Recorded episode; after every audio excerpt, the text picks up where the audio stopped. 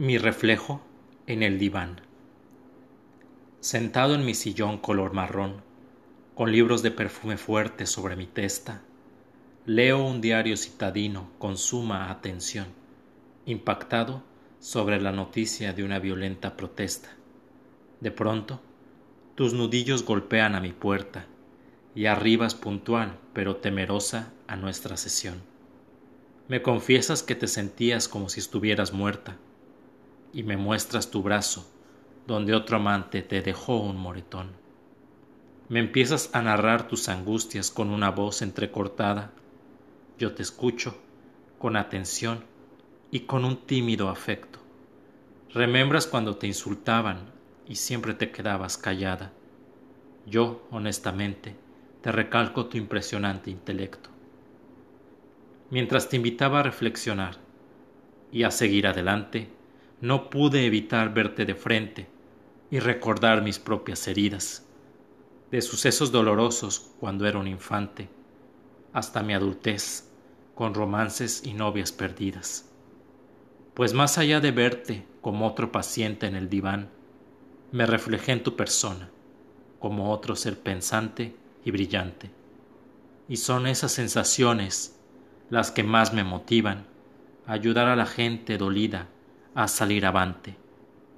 Nos despedimos y acordamos una futura sesión, felices de que ambos continuamos creciendo. Vuelvo a la soledad y entro en una profunda meditación, analizando el aluvión de emociones que estoy viviendo. Y al final, recuerdo que no anhelo fallar, pues tus pensamientos me motivarán a estar siempre pendiente de tu bienestar pues tú eres mi reflejo en el diván.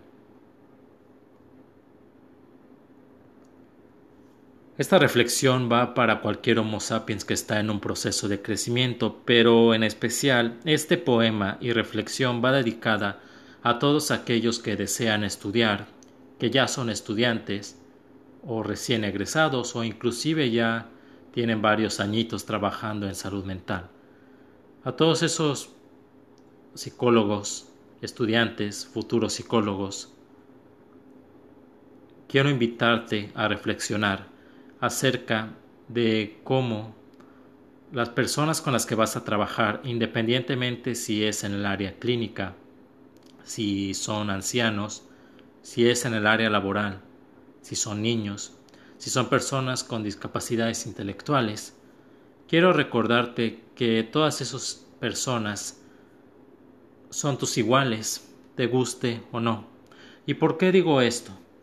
Tal parece que a los estudiantes de psicología, no a todos, y ciertas facultades, todavía siguen con ese sistema de que estudias psicología y tienes que ser algún ente superior o al menos tienes que aparentar serlo, de que eres un ser carente de cualquier herida emocional, de que tú eres ajeno a alguna enfermedad mental, de que tú eres perfecto, ¿verdad? De que tú puedes analizar a los demás, de que puedes aplicar test, de que puedes hacer investigaciones y parece ser que muchas facultades y muchos estudiantes de psicología quieren ver a los demás Homo sapiens, a los demás seres humanos, como auténticos objetos de estudio.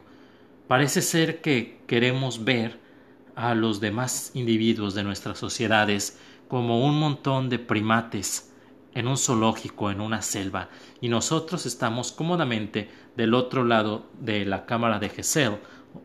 Una cámara de Gesell es una cámara donde hay, para el que no lo sepa, en un lado hay personas observando a través de un cristal, en ese cristal solamente los observadores pueden ver lo que está pasando en el otro lado de la habitación ya es un método que ya está evolucionando, ya hay circuito de cámaras mucho más moderno, pero verdaderamente parece que hay estudiantes que, por un complejo de superioridad, quieren salir al mundo laboral y ver a los demás como si fueran primates o como si fueran ratas de laboratorio, y ellos son carentes de cualquier herida emocional, de que ellos son perfectos y de que tú eres el gran conocedor de métodos psicológicos.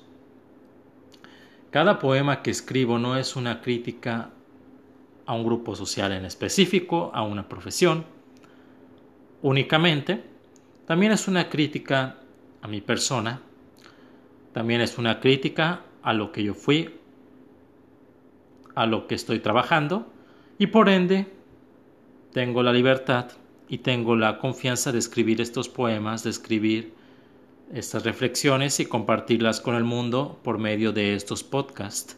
Y si tú estás estudiando psicología o estás en el proceso de estudiar psicología o algo relacionado a la salud mental, déjame decirte que empieza primero por analizar quién eres tú.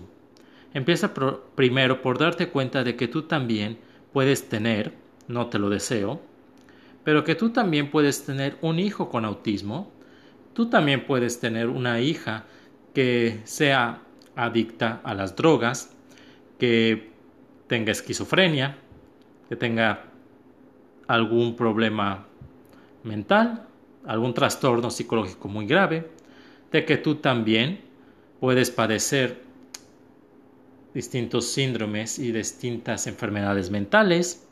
Sorpresa, tú eres un Homo sapiens y no importa que tengas la bata, que, que tengas el título de psicólogo, no eres más que otro ser humano con conocimientos en psicología y en salud mental que está trabajando para ayudar a las personas a tener una vida más plena, pero es justamente cuando vas a ayudar y cuando vas a sentirte mucho más feliz, mucho más dichoso en tu área laboral, independientemente si sea la cuestión de derechos humanos, la psicología clínica, el trabajo con niños, independientemente del área que escojas para trabajar, es cuando te das cuenta de que tú también eres un ser humano con conocimientos de psicología, que también tienes heridas emocionales de tu pasado, que tienes que sanar si no has sanado, pero que ahí las tienes, que tú también puedes ser herido, que tú también puedes herir debido de una mala praxis. Y es cuando te das cuenta de eso, de que eres mortal, de que puede que seas un gran psicólogo, con una tesis que fue premiada a nivel nacional, qué sé yo, con el mejor promedio de tu generación, con una investigación que fue publicada cuando eras estudiante, qué sé yo. Eso es útil, pero lo más importante y lo más útil es ver adentro de ti y darte cuenta que la persona que vas a tener enfrente, independientemente del área laboral en la que te desarrolles, es un igual y es un reflejo de lo que tú eres y es un reflejo de lo que tú puedes ser o lo que tus hijos o tu descendencia pueden tener. ¿Quién sabe? ¿Quién sabe si algún día uno de tus hijos tenga esquizofrenia, alguno de tus hijos sufra alguna enfermedad mental? Tú también la puedes sufrir. ¿Qué te hace superior al paciente que tienes enfrente? Nada. Eres lo mismo. Somos lo mismo cuando estamos trabajando con personas. Y es justamente cuando te das cuenta del que tienes enfrente es un reflejo de ti, que lo vas a ayudar, que te vas a dar cuenta que tú también tienes una mente que puede ser lastimada, un cerebro que puede ser herido, una personalidad que puede ser afectada por sustancias, por distintas situaciones dramáticas de la vida, y es en esos momentos cuando vas a poder conectarte contigo y en consecuencia vas a poder conectarte con la persona que tienes enfrente, con sus familiares, con su entorno, y vas a poder ayudarlo a ser mejor ser humano. Por lo que que esta reflexión te quede muy en claro. No eres superior solo porque eres psicólogo, solo porque estás estudiando psicología. No eres superior que las personas con las que estás trabajando, las cuales quizás ni siquiera tienen educación universitaria, a lo mejor solo saben leer y escribir, y en el caso más extremo ni siquiera eso, tú no eres superior a ellos. Ellos son un reflejo de lo que tú eres. Y justamente cuando te des cuenta de eso, vas a poder ser un profesional excelente en salud mental. No por la cantidad de investigaciones que realices, no por los premios que te den, no por las maestrías y doctorados, no por publicar libros, no por hacer podcast, nada del éxito convencional, te va a ser un gran psicólogo en tu existencia, sino el hecho de reconocer de que eres un humano con sentimientos, con mente, que puede ser lastimada, que reconoces tus heridas emocionales y las sanaste, que reconoces que hubo una situación traumática en tu vida y la trataste y la trabajaste y por ende puedes ver al de enfrente como otro ser humano, herido, que necesita de tu ayuda, porque tú sabes lo que es sanar heridas, porque ya sanaste las tuyas.